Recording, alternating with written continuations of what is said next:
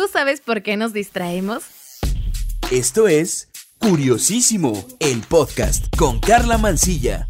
En Curiosísimo el podcast todo nos interesa, así que escucha esto. Para entender por qué nos distraemos, primero hay que aclarar qué es la atención.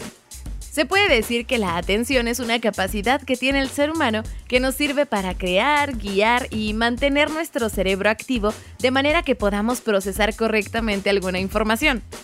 Nos distraemos fácilmente porque nuestra capacidad de atención es limitada.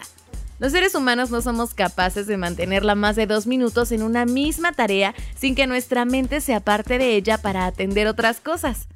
Hay que sumar a esto que nuestro cerebro está en una lucha constante entre nuestras obligaciones y las cosas que nos causan placer.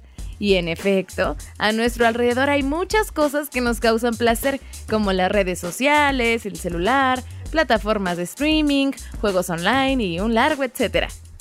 Cuando caemos en estas tentaciones, nuestra productividad se verá reducida y la jornada escolar o laboral será cada vez menos provechosa.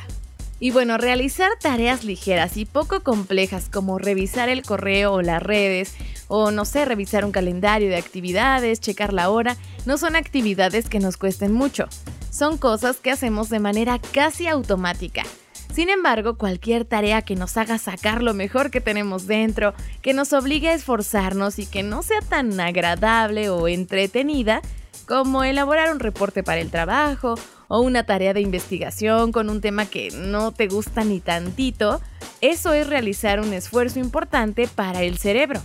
Concentrarse o poner atención en una tarea y evitar las distracciones es algo que nos exige esfuerzo y sobre todo una gran fuerza de voluntad.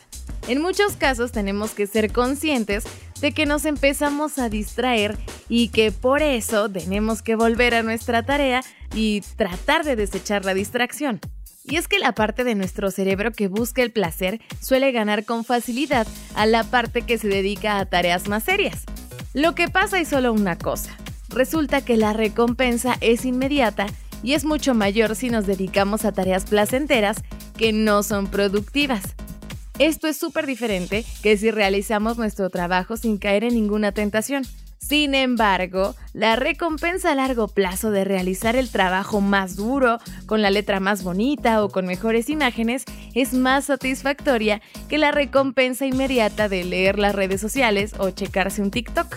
El problema radica en que la recompensa buena llega más tarde después de haber hecho el esfuerzo. La única manera de que nuestra parte consciente del cerebro gane es mediante un entrenamiento. Así es, pero no es con pesas. y bueno, con este entrenamiento, la parte del cerebro dedicada al ocio y el placer, que es inconsciente, no podrá sabotear nuestros planes ni nuestras actividades. De ahí nacen la mayoría de las técnicas de concentración, de enfoque, de productividad y todas esas. Resulta que estas técnicas rechazan conscientemente todas las distracciones para que puedas entrenar tu yo más responsable y productivo. Te voy a dejar algunos trucos para rendir más y mejor en el trabajo o en la escuela y que conste que hay que ponerles voluntad. Ok, ahí te va el primero. No dejes para mañana lo que debas hacer hoy. O sea, no dejes la tarea más difícil al final. Piensa que mientras antes empieces, antes la vas a acabar. El segundo, Divide la tarea en pequeñas subtareas más chiquitas o más sencillas, incluso hasta más atractivas. Este es uno de los consejos más viejos que existen, pero es que es súper efectivo para conseguir avanzar en tareas que no son agradables. Divide y vencerás. Por ejemplo, para un trabajo de la escuela, primero busca un chorro de información al respecto. Después eh, lees toda esa información y selecciona lo más importante. Lo siguiente será elegir imágenes o GIFs o algo que ilustren tus ideas principales. Despuésito, dale orden a tu texto y por último escribe tus ideas y acomódalas en un formato con colores y una fuente bonita. Y el último consejo es de mis favoritos. Date una recompensa por el trabajo realizado y no te flageles en exceso si has caído en la tentación.